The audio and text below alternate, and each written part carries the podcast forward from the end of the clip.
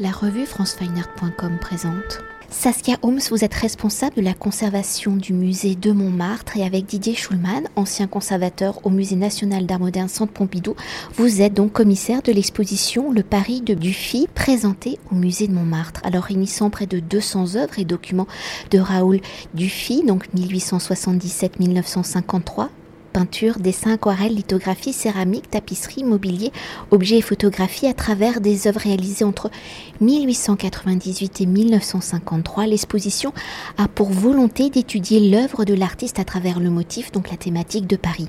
Alors né au Havre en 1877, contemporain de la modernité picturale avec en premier mouvement l'impressionnisme, après avoir obtenu une bourse de la ville du Havre, il commence son apprentissage du dessin en suivant les cours du soir de Charles Lullier à l'école municipale des beaux-arts de la ville. Raoul Dufy s'installe à Paris en octobre 1899 où il s'inscrit à l'école nationale supérieure des beaux-arts où il est admis à l'atelier de Léon Bonnat. Alors dans un premier temps, hein, pour mieux cerner l'importance du motif de Paris dans l'œuvre de Raoul Dufy, dès son arrivée dans la capitale, comment le jeune artiste va-t-il appréhender la ville, se l'approprier, la faire sienne, quels seront les quartiers où Dufy va habiter, si elle est présentée ici au musée de Montmartre, il y a bien une raison, et comment son quotidien parisien nourrit-il son œuvre, les expositions universelles de 1889 et de 1900 vont-elles nourrir ce quotidien? Et dans ma longue question, dans son apprentissage et dans son désir de capturer la ville,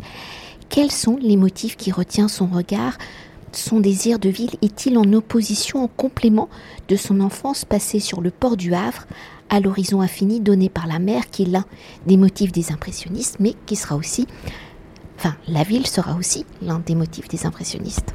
Alors, nous, nous, avons décidé de faire cette exposition parce que Dufy, comme vous le dites très bien, arrive euh, à Paris euh, en 1899 pour s'inscrire à l'école nationale de beaux-arts dans l'atelier de Léon Bonnat et euh, grâce à une, bourse de la ville du Havre. Et il, euh, s'installe avec son, son, son ami, et son compagnon euh, Otton Frise dans les ateliers 12 rue Cortot à Montmartre. Donc ça, c'était le début de notre, de notre engouement pour Dufy, parce que c'est quand même un de nos locataires. Donc c'est pour cette raison qu'on a voulu euh, faire cette exposition. En plus, c'est vrai qu'il reste pas très longtemps dans nos ateliers, mais euh, il va s'installer en 1911 ensuite avec euh, son épouse, sa toute jeune épouse, parce qu'ils se sont mariés à l'arrondissement de Montmartre en 1911. Euh, à l'atelier de, euh, de l'impasse Kelma, à quelques pas du musée de Montmartre, donc euh, vraiment juste à côté du musée. Et il garde cet atelier pendant toute sa vie. Et cet atelier reste vraiment son point d'ancrage dans Paris, où il, à la fois c'est un, c'est un salon de rencontre. D'ailleurs, il, il reçoit plus tard, beaucoup plus tard, mais la, délégation de la Carnegie Institute aux États-Unis toujours dans ce modeste atelier euh, Impasse Calma. Et euh, il, il, présente Paris. Et c'est un sujet assez euh, inédit parce que, en fait, le sujet de notre exposition, c'est vraiment comment Dufy euh, présente Paris euh, pendant toute sa carrière, un, sujet qui n'a jamais été fait, qui est, qui est vraiment euh, novateur. C'était l'idée de notre co-commissaire Didier Schulman, ancien conservateur du Centre Pompidou. Et c'était cette vision panoramique de Paris que, à la fois du début en, 1902 euh, avec le, premier tableau qui peint vu de, depuis Montmartre, euh, qui donne d'ailleurs au tout jeune conservateur Paul Jameau au musée de Louvre, et qui était, euh, ce conservateur était quand même un des premiers chroniqueurs de, de, de l'œuvre de, de, Dufy. Et c'est vraiment le début très post-impressionniste, assez classique, mais très beau quand même. Et ensuite, le peintre euh, va euh, présenter les monuments de Paris pendant toute sa carrière. Alors, il y a beaucoup, beaucoup de grandes commandes, c'est-à-dire d'abord euh, en 1922, il reçoit la commande du le mobilier national pour faire le Salon de Paris. Pour, qui a été, il a été choisi par un jury de 52 personnes, des critiques d'art, d'artistes, pour représenter, pour créer notamment le, le Salon de Paris. ce mobilier est aussi un très beau paravent il, passe dix ans à le faire. Il, pendant euh, il travaille pendant dix ans sur, sur, ce, sur ce salon. Et c'est quand même assez étonnant parce qu'il faut savoir qu'il mélange euh, un style de Louis XVI. Euh, bah, il, est fait bien sûr avec la manufacture de Beauvais, donc aussi avec l'ébéniste de Groult qui, qui crée les meubles. Et il y a ce mélange de styles qui est quand même assez euh, intéressant. Hein. Il, y a vraiment cette, euh, vision Louis XVI de, mobilier et les couleurs très vives, très, très, très attractives euh, de Raoul Dufy, si typique pour ses décorations. Donc il traite avec ses monuments de Paris avec beaucoup d'humour et aussi une, certaine impertinence donc c'était intéressant de, de voir cette évolution. Et à, chaque fois, pour le paravent, on le voit à vol d'oiseau. Euh, notamment, il y a cette référence euh, des vues aériennes, euh, la photographie de Nadar. il a travaillé aussi en tant que conservateur de la bibliothèque au musée Épinal. Donc peut-être que pendant la, pendant la guerre, euh, il a dû voir aussi des vues aériennes. Euh, il y a aussi la référence euh, des monuments de Paris aux, souvenirs des cartes postales. Donc il y a vraiment cette, cet engouement de Dufy pour les grands monuments parisiens. D'ailleurs, on le voit aussi dans la grande commande de 1934 de Marie Cutuli, une commande de tapisserie euh, qui ensuite, euh, la, tapisserie était faite pour euh, son appartement 55 rue de Babylone.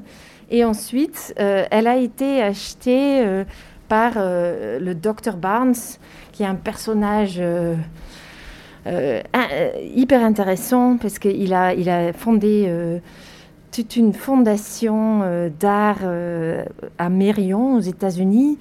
Et, visiter cette fondation, était assez compliqué quand même, parce que en fait, sa vision, c'était qu'elle était seulement destinée à un public des Afro-Américains, des ouvriers et des pauvres. Toutes les autres personnes qui voulaient visiter la fondation étaient censées écrire une lettre, euh, une demande spécifique, et euh, souvent, il ne laissait pas rentrer euh, des, marchands il laisse rentrer le chien du marchand, mais il, écoute, les, il, s'habille en tant que gardien pour écouter les, commentaires du public. Mais il, s'avère qu'il avait un très bon rapport avec Marie Cutuli.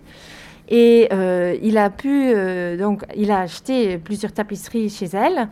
Et il a acheté aussi la, la merveilleuse tapisserie Paris de Dufy. Euh, qui a voyagé un peu partout euh, euh, dans le monde. Il y avait une tournée mondiale, d'abord à Bruxelles grâce à Paul Claudel qui était l'ambassadeur de France, ensuite à Paris, dans un, petit salon d'art mural, ensuite en 1937 à Londres, dans une exposition Modern Tapestries, et ensuite aussi aux États-Unis, à San Francisco à Chicago. Euh, et la tapisserie a été donnée au musée de Luxembourg en 1936 en tant que cadeau euh, diplomatique. Donc euh, ça montre quand même l'importance du fille de son vivant.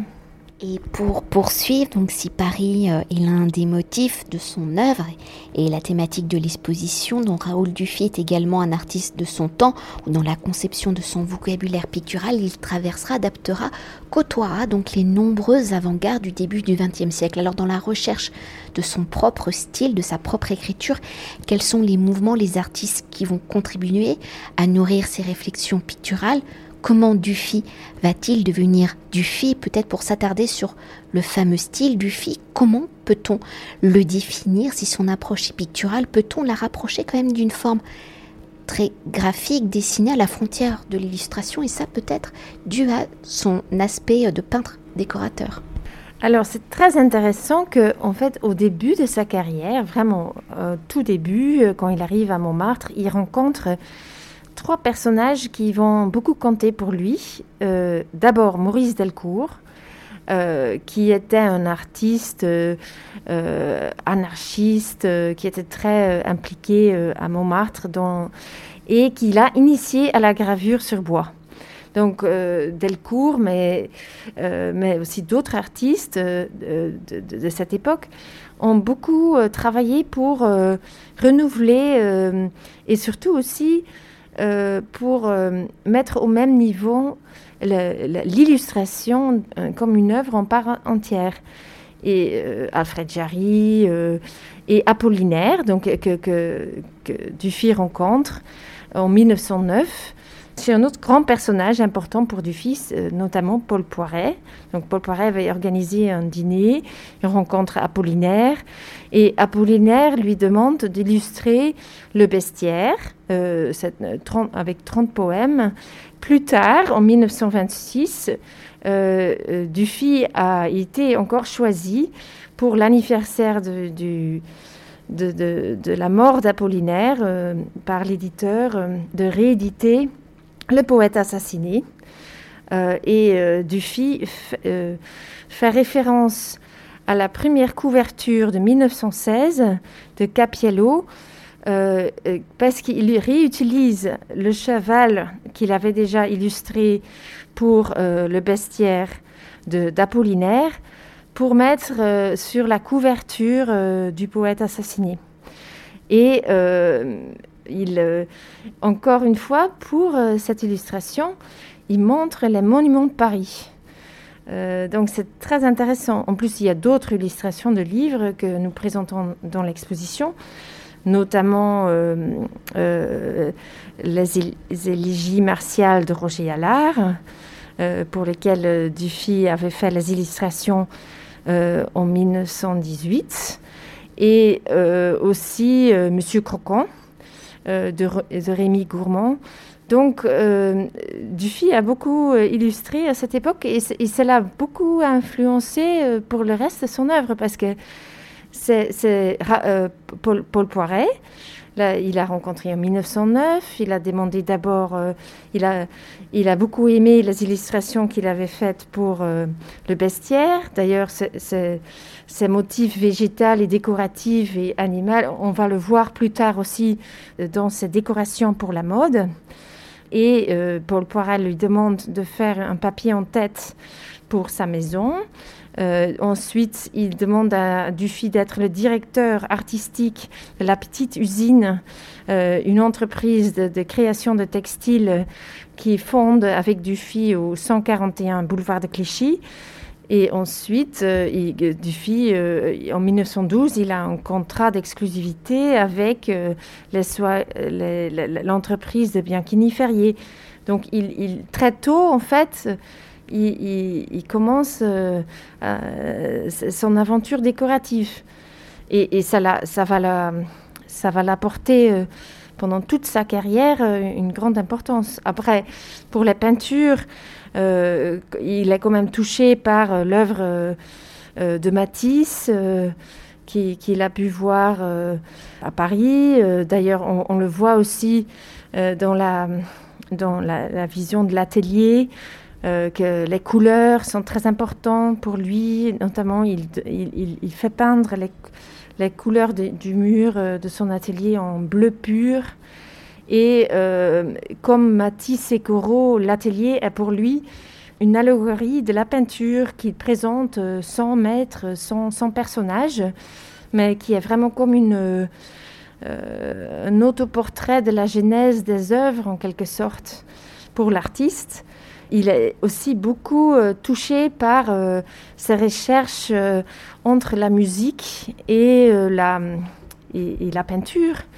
Parce que très tôt, il s'intéresse à la synesthésie, des couleurs, des, sons, tout en restant figuratif hein, dans, dans, son œuvre, mais avec des teintures, des couleurs qui, qui lui rappelle les compositions de musique. D'ailleurs, on, présente dans l'exposition hommage à Bach, il a fait toute une série des hommages aux, grands musiciens, Bach, Debussy, Mozart.